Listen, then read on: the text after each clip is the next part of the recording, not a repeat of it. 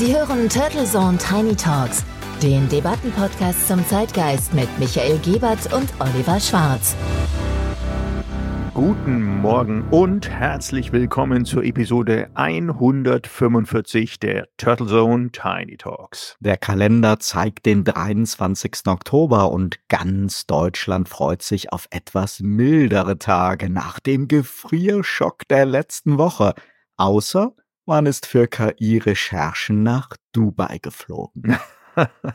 ja, KI, künstliche Intelligenz, das ist hier das Stichwort, denn unsere heutige Episode dreht sich wieder genau darum. Artificial Intelligence, künstliche Intelligenz und alles, was dazugehört.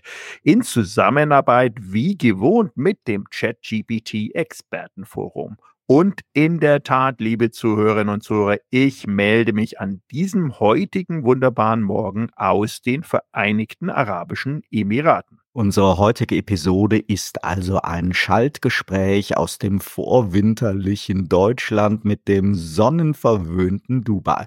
Mein Name ist Oliver Schwarz und mein reiselustiger Co-Host ist auch diese Woche Dr. Michael Gebert. Servus Oliver, ja hoffentlich noch lange quasi das Zweigespann Turtle Zone Tiny Talks ist er jetzt schon auch ein bisschen in die Jahre gekommen und auch schön, liebe Hörerinnen und Hörer, dass Sie natürlich wieder mal dabei sind und sich in diesem Fall aus ihrem Buch etwas emporblicken, das Schmökern kurz wieder an Leite legen zum KI-Podcast, der auch wieder jetzt bei Ihnen frisch auf den Uhren landet. Denn Sie haben ja viel aufzuarbeiten. Es gibt jede Menge neue Bücher. Daran mangelt es trotz KI in der Tat noch nicht. Das habe ich investigativ recherchiert und verifiziert. Denn ich war letzte Woche auf der Frankfurter Buchmesse und alleine in den ersten beiden Tagen strömten bereits 150.000 Fachbesucher in das Mekka von Literatur und Sachbuch.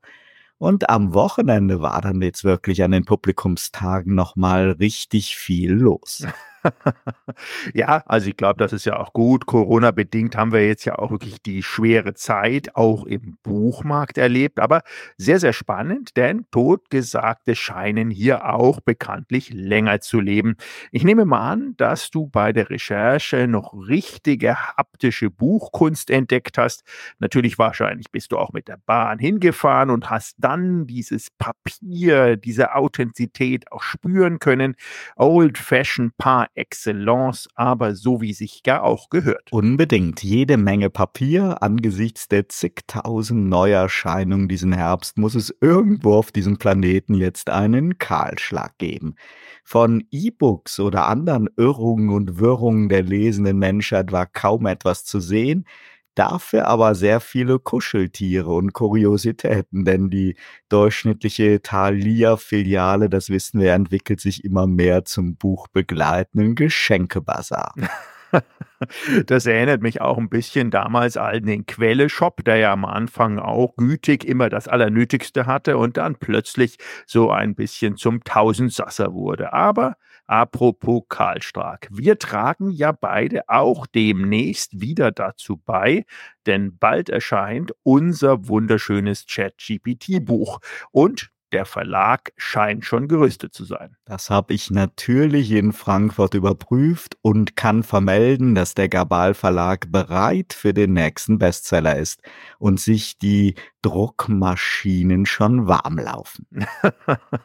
sehr, sehr gut. Und mehr dazu natürlich, liebe Hörerinnen und Hörer, bald auch an dieser Stelle ein bisschen ausführlicher.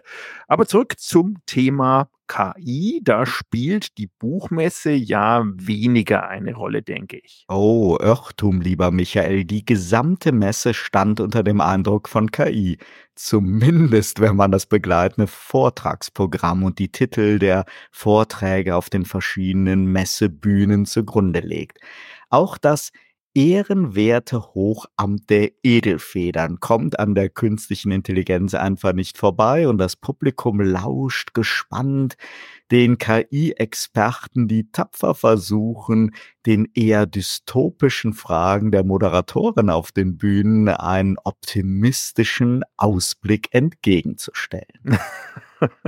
Das kann ich mir wirklich gut vorstellen, denn es ist ja teilweise nicht unbedingt das große Neuland, das da draußen auch für Euphorie sorgt. Aber ist es denn wirklich das Ende von Autoren und Verlagen, die ja nicht eh schon irgendwo vor KI immer wieder mit einem doch durchaus großen Fragezeichen versehen waren? Hat die nicht schon vorher nach deiner Meinung auch begonnen. Naja, also jetzt tun wir aber meine Meinung ein bisschen beiseite. Wenn ich jetzt einfach die Botschaft von der Buchmesse mitnehme, dann muss ich natürlich sagen, nein, Michael, tapfer wurde das Bild gezeichnet, dass die KI die große Chance der Verlage und Lektoren sei, sich qualitativ abzuheben von der mit ChatGPT generierten Flut an doch eher trivialen Self-Publishing-Machwerken auf Amazon dass der schlaue Autor die KI künftig nicht etwa dazu nutzt, um für ihn Texte zu schreiben,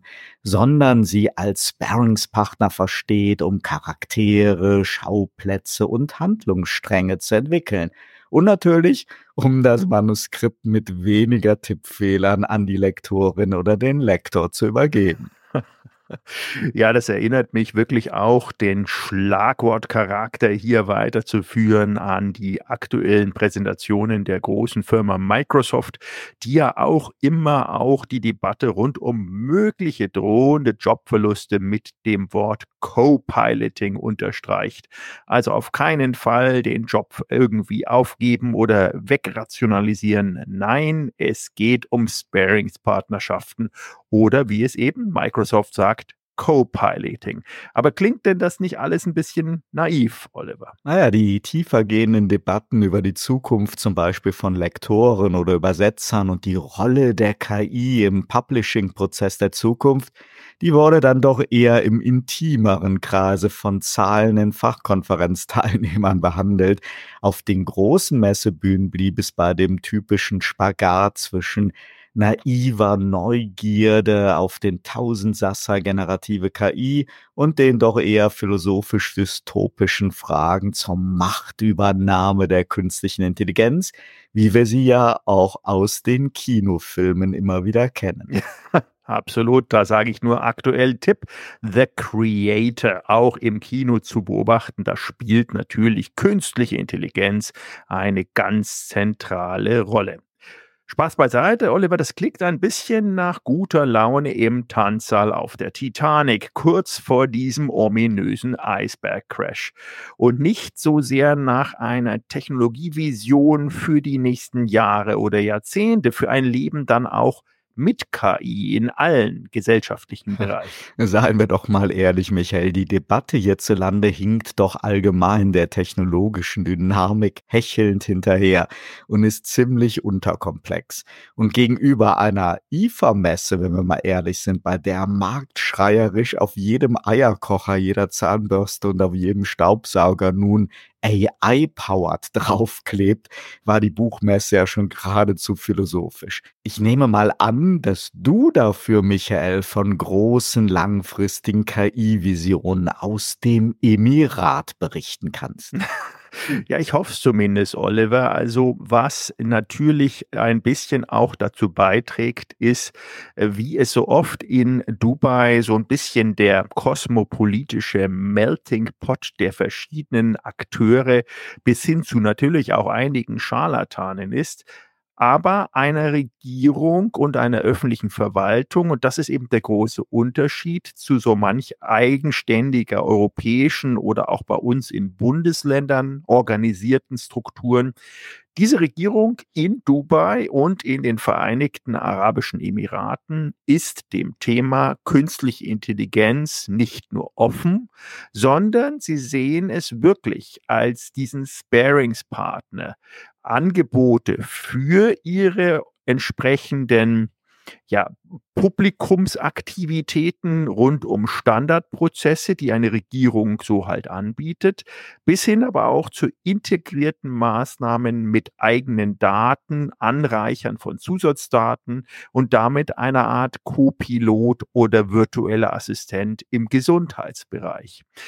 Da wurde in dem Zusammenhang enorm viel gezeigt. Bei mir jetzt in der kurzen Zeit, wo ich da war, waren parallel und in kurzer Taktung hintereinander gleich drei Veranstaltungen rund um das Thema Dezentralität und auch künstliche Intelligenz, allen voran die sogenannte AI Assembly zusammen mit dem Dubai Future Forum. Da ging es nicht nur um die Zukunft, sondern wirklich um die Integration unterschiedlichster öffentlicher und privater Aktivitäten mit dem Thema künstliche Intelligenz.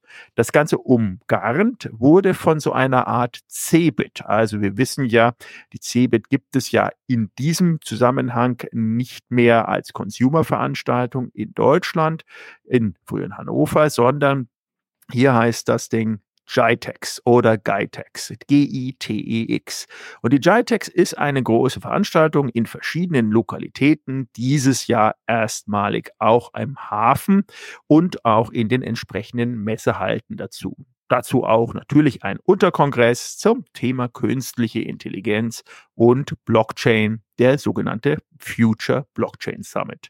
In diesem Zusammenhang sind zwei wesentliche Dinge ganz spannend, die uns in Deutschland sofort auch in der Folge einen gewissen Nachhall bieten könnten. Frau Giffey war vor Ort. Man mag sich daran erinnern, Frau Giffey, die Dame aus Berlin. Die Frau Giffey war zusammen mit dem Chef der Berliner Messe vor Ort und hat sich zwei Sachen angeschaut. Zum einen diese wunderbare Veranstaltung GITEX zu lizenzieren und ab dem Jahr 2025 als europäische Leitmesse zukünftig auch in Berlin stattfinden zu lassen. Und quasi als Rundumschlag hat sie dann auch noch mit dem Chef der Staatsairline hier Emirates einen Vordeal abgeschlossen, um mehrfach am Tag direkt nach Berlin und ins Emirat fliegen zu können, ab 2024. Also man sieht, die Verbindungen sind da, ob dann auch die Welle nicht nur der Begeisterung, sondern auch skeptischen, rationalen Analyse und Umsetzung zu uns damit hinüberschwappt, weiß ich nicht genau, aber es sind zumindest die Zeichen auf Go gestellt. Spannend. Wir lernen also, es gibt im Spannungsbild zwischen Naivität, kindlicher Freude am Alleskönner ChatGPT und dystopischer Untergangsstimmung auch noch einen visionären und konstruktiven Blick auf die KI.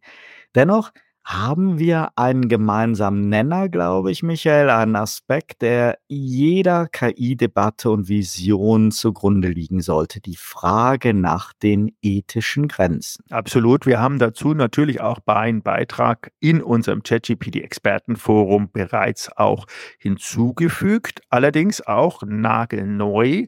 Eine dieser großen Fragen, Ethik und AI, ist auch gerade während ich in Dubai war, in Genf, habe ich live verfolgt bei der United Nations auf einer der Anhörungen ein Top-Thema gewesen. Lassen Sie uns da ein bisschen einsteigen, gleich nach unseren Sponsorenhinweisen. Dieser Podcast wird Ihnen präsentiert von Visual Communications Experts. Wir bringen Sie auf Sendung. Video, Livestreaming, Webinare und Podcasts. Ihre Experten für Audio und Video in der Unternehmenskommunikation. Weitere Informationen unter www.visual-communications-experts.com. Dieser Podcast wird Ihnen präsentiert von der Pressebox, das Tool zur Abwicklung Ihrer digitalen PR. Wir veröffentlichen und verbreiten Ihre Story, damit sie von Ihrer Zielgruppe gefunden und gehört wird. Suchmaschinenoptimiert, reichweitenstark und auswertbar. Mehr Informationen unter info.pressebox.de. Wir sind wieder zurück bei Turtle Zone Tiny Talks und Sie hören die Episode 145. Und wir sprechen heute über die ethischen Grenzen der KI. Ein spannendes und wichtiges Thema, das die Geschichte der KI und die Sichtweisen der Experten ja seit vielen Jahrzehnten begleitet und doch irgendwie in der öffentlichen Debatte meist nur sehr abstrakt vorkommt. Michael, Magst du uns mal in das Thema einführen und Beispiele für wichtige ethische Fragen rund um unsere Zukunft mit der künstlichen Intelligenz geben? Sehr, sehr gerne, Oliver, für unsere Zuhörerinnen und Zuhörerinnen. Vielleicht noch eine kurze Anmerkung, bevor ich da loslege. Meine Erkenntnisse berufen sich natürlich auf unseren redaktionellen, recherchierten Artikeln auf dem ChatGPT-Expertenforum und ich hatte es kurz erwähnt, ein spannender Vortrag, der gestern auch ähm, immer wieder auch letztendlich reflektiert wurde über die abgelaufene UN-Konferenz, wo eine Philosophin das Thema Ethik, Philosophie und künstliche Intelligenz auch nochmal aufgearbeitet hat. Also das ist sozusagen der Grundpool meiner Analyse und da wurden in dem Kontext folgende wichtigen Fragen einmal in den Raum geworfen. Und da möchte ich zu jeder Frage ein bisschen zumindest ausführen. Das erste ist Thema Fairness und Bias, also sozusagen Eingenommenheit.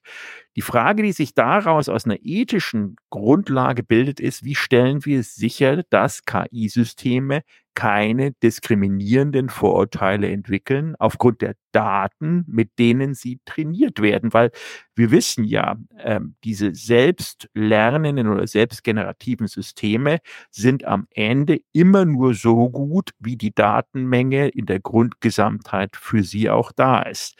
Und die Lösungsansätze, die hier erarbeitet wurden, gerade wenn die Trainingsdaten möglicherweise eben nicht die breite Schicht an Datenstrukturen haben, wäre einmal repräsentative und ausgewogene Trainingskarten zu verwenden, wenn möglich, die eben die gesamte Diversifizierung und Vielfalt einer Gesellschaft widerspiegeln.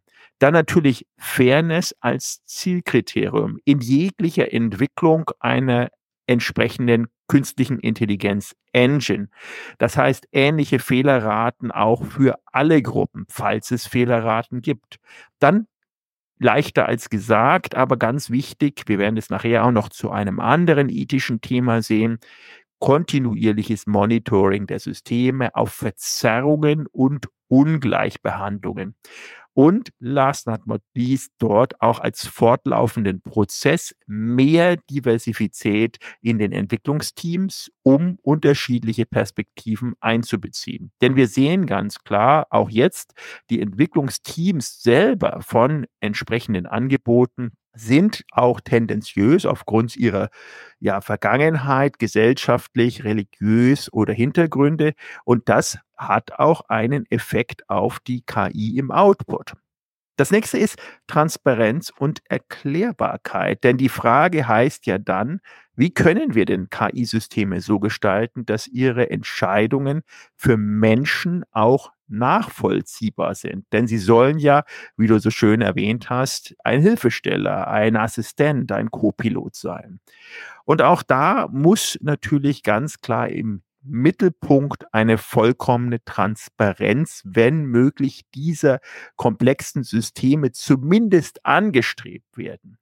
Die, dass sie jemals da sein wird, denke ich, ist schwierig. Aber das kann erledigt werden durch die Verwendung von Verfahren, die man auch aus der Natur erklärbar ist. Zum Beispiel Entscheidungsbäume, Visualisierungen, die die Funktionsweisen auch für Menschen dann verdeutlichen. Auch Tools, gerade aktuell, die ja auch von dem im Moment immer noch großen ChatGPT über OpenAI eingeführt werden, denn konkrete Entscheidungen dann Schritt für Schritt erklären. Also der, der aktuell die Version von ChatGPT benutzt, wird merken, es ist wirklich mehr ein Dialog und nicht nur ein Output. Dieser Schritt-für-Schritt-Bereich macht es menschlicher, macht es auch für den, für die Person vor dem Bildschirm einfacher mitzuhalten. Natürlich auch Dokumentation, eines der wichtigen Anwendungsbereiche hier als Trainingsdaten, Modellarchitekturen, aber auch Entscheidungskriterien. Denn es geht darum, gut definierte Aufgabenbereiche klar zu sezieren und auch anwendbar zu machen. Und dann über diese wirklich Fokussierung auch kontinuierliche Überwachung und Tests der Verständlichkeit aufzulegen. Also wir sehen das in einem Startup, was ich letztens mir angeschaut habe. Da ging es um Zugang und Verständlichkeit von ähm, ja, Government-Texten, also Regierungstexten, die ja oft die Tendenz haben, hochkomplex zu klingen für einen extrem einfachen Tatbestand.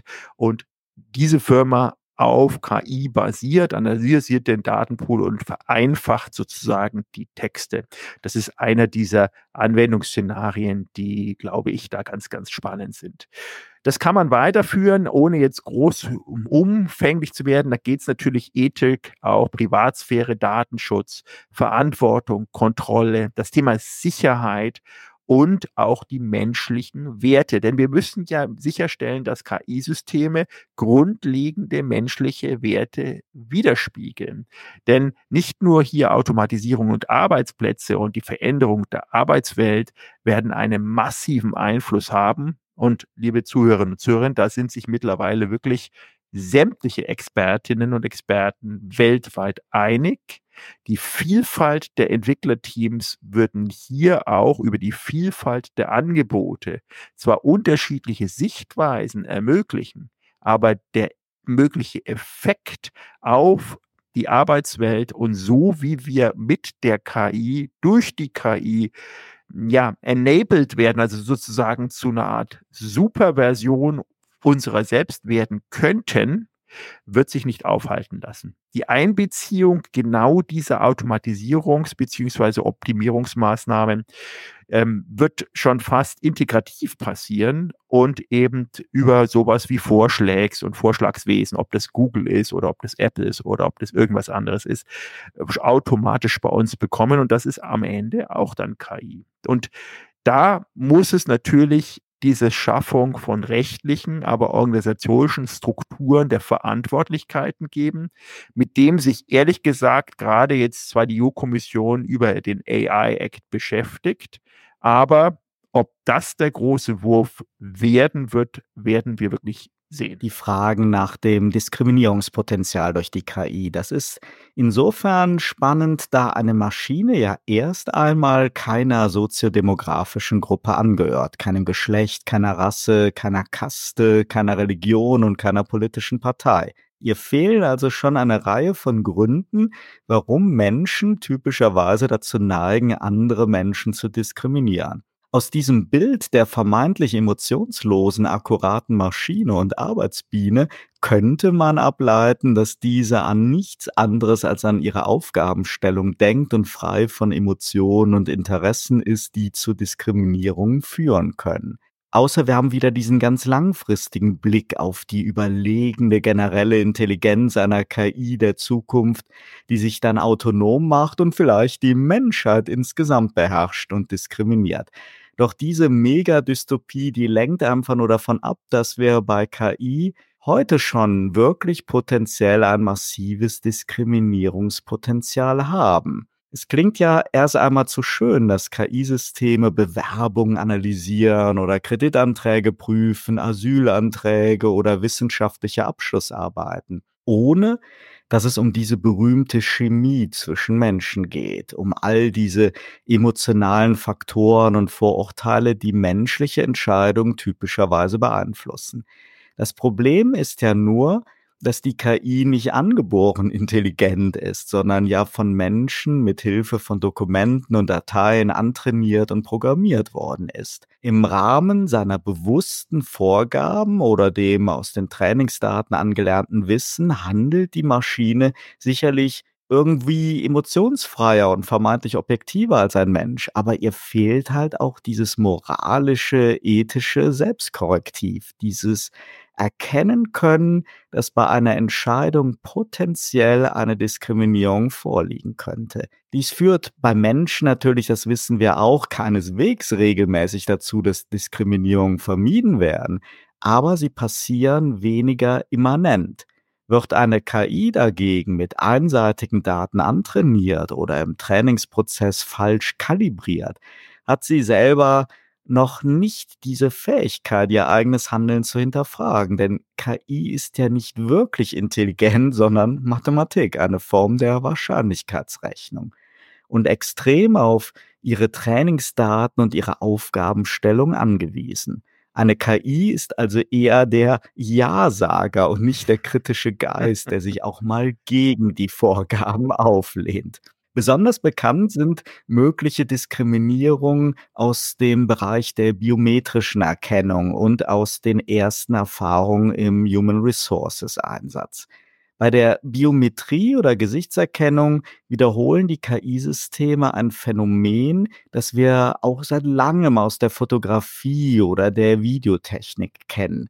Gesichter von People of Color werden deutlich weniger akkurat erkannt und analysiert da die Trainingsdaten ja auf Fotos oder Videostandbildern beruhen und hier die Auflösung und Detailgenauigkeit aus technologischen Gründen schlechter ist als bei Menschen mit weißer Hautfarbe. Hier haben wir also ein technologisch bedingtes Diskriminierungspotenzial. Wenn dagegen die Trainingsdaten weitestgehend aus zum Beispiel einem Social Network mit überwiegend weißen Mitgliedern stammen würde, dann wäre das Problem schon in der Ungleichgewichtung beim maschinellen Lernen begründet. In den Personalabteilungen der großen Firmen hat man dagegen feststellen müssen, dass die KI überraschenderweise keineswegs den Bewerbungsprozess objektiver gestaltet.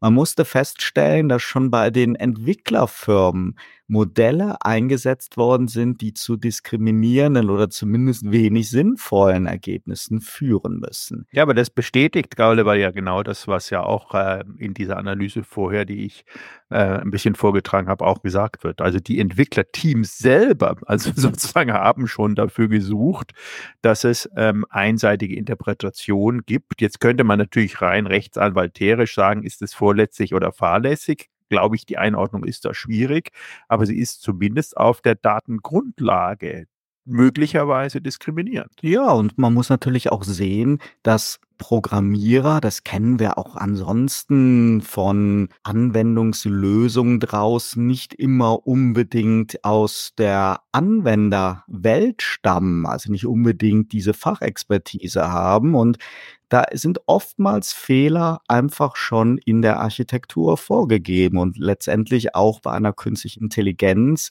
kann man Fehler eben schon von Anfang an machen und der Aufwand, ein solches System dann nachträglich zu kalibrieren, ist immens. Bis heute ist es nämlich nicht wirklich möglich zu sagen, okay, die KI filtert mir als HRler aus 500 Bewerbungen die Top 20 und ich schaue mir dann die als erfahrener Mensch nochmal an. Hier liegt bereits ein riesiges Potenzial an Verstößen gegen die Chancengleichheit und das in dem Fall wirklich unabhängig von Hautfarbe, Geschlecht oder Alter, sondern einfach in der Art und Weise, wie die KI sich Lebensläufe betrachtet und anschaut. Wenn dann in den Unternehmen das auf Entwicklerseite bereits vermorkste System noch versucht wird, wieder hinzubiegen, dann werden die Ergebnisse noch willkürlicher. Und Willkür ist ja auch eine Form von Diskriminierung, vielleicht mit weniger böser Absicht, aber immerhin. Umgekehrt gibt es aber bei zum Beispiel eher zahlenbasierten Aufgabenstellungen wie der Kreditvergabe sehr, sehr viele Beschwerden über vermeintliche Diskriminierung, wenn man eben den Kredit nicht bewilligt bekommt oder ein schlechteres Scoring hat oder schlechtere Konditionen bekommt. Aber in den Vereinigten Staaten hat die Analyse von Aufsichtsbehörden gezeigt, dass da die Systeme überwiegend die richtigen Entscheidungen basierend auf den vorgegebenen Kriterien getroffen haben. Diskriminierung durch KI liegt also nicht an dem Unvermögen der Technik, sondern an der Herangehensweise bei der Entwicklung bereits und dann dem Training und an der ja, ich glaube, überwiegend falschen idealisierten Vermarktung der Lösung durch die Hersteller. In vielen Fällen ist es einfach falsch zu suggerieren, dass die KI ja die ganze Vorauswahl, das lästige Pflichtprogramm souverän trifft und dann der Mensch irgendwann locker flockig um die Ecke kommt und sich dann nochmal mit dem Rest beschäftigt. Bei manchen Anwendungsfällen bedeutet das eben einfach schon per se eine unvermeidliche Diskriminierung. Absolut. Also Oliver, vielen Dank dann nochmal auch für das Drehen dieser Runde. Das ist genau das Thema. Also wir sind liebe Hörerinnen und Hörer, das merkt man, glaube ich, auch, in dem KI-Thema im vollen Schwung. Das ändert sich zwar in der Grundtenor und in der Ausrichtung nicht, äh, da wenn man sich jetzt nicht mit KI auseinandersetzt, zumindest reflektiert, glaube ich, in einem beruflichen Umfeld ähm, hat vieles aufzuholen. Da hilft natürlich der Blick in unser wunderbares ChatGPT-Expertenbuch dann auch.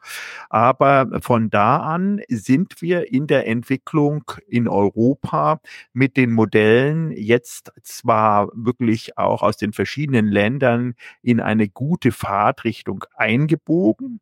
Dennoch muss man ganz klar sagen, die Investitionen, wenn es ums Volumen, aber auch um die Anzahl der Entwicklungsmitarbeiter geht, finden aktuell in den Vereinigten Staaten und in Asien statt. Also da wird im Musik wirklich die KI-Musik gemacht, wenn man das so äh, bildlich vielleicht ausdrucken möchte. Und ähm, ja, da bin ich mal gespannt, wie wir in Europa mittel- und langfristig auch mit den Modellen einhergehen. Ich weiß nur, die Big Chips und allen voran Microsoft, auch mit der Beteiligung natürlich jetzt bei OpenAI ähm, und jetzt auch ganz neu eben äh, mit Claude, äh, dann Amazon, die Investitionen.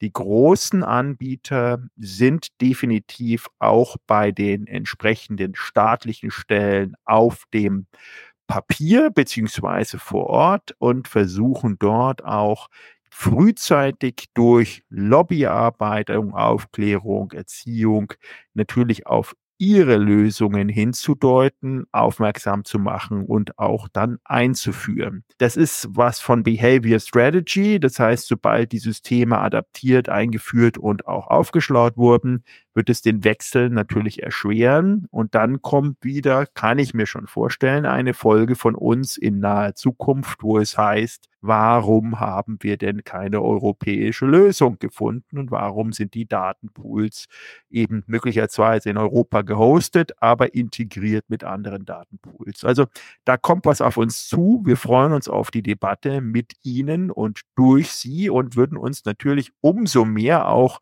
angeregt fühlen, wenn Sie selber aus Ihrem beruflichen Umfeld mal den ein oder anderen beispielhaften Vorfall schildern und uns dann zukommen lassen über die entsprechend schon bekannten Austauschplattformen, ob WhatsApp, E-Mail oder direkt über chatgpt-expertenforum.de. Damit sind wir auch schon wieder am Ende der heutigen Episode der Turtle Zone Tiny Talks. Abonnieren Sie diesen Podcast unbedingt auf Ihrer Lieblingsplattform, so verpassen Sie dann keine neue Folge.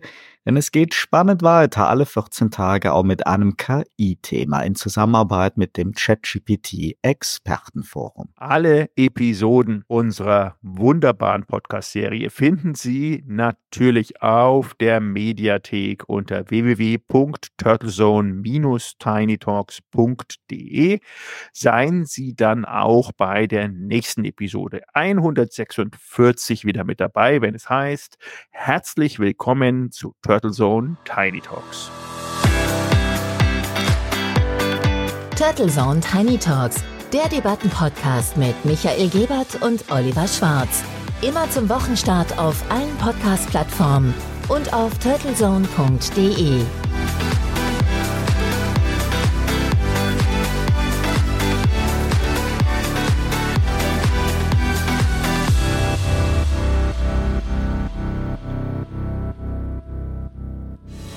Für Werbung in diesem Podcast oder eine Sponsoring-Partnerschaft wenden Sie sich bitte an Turtle Media unter 0721 977 907 15.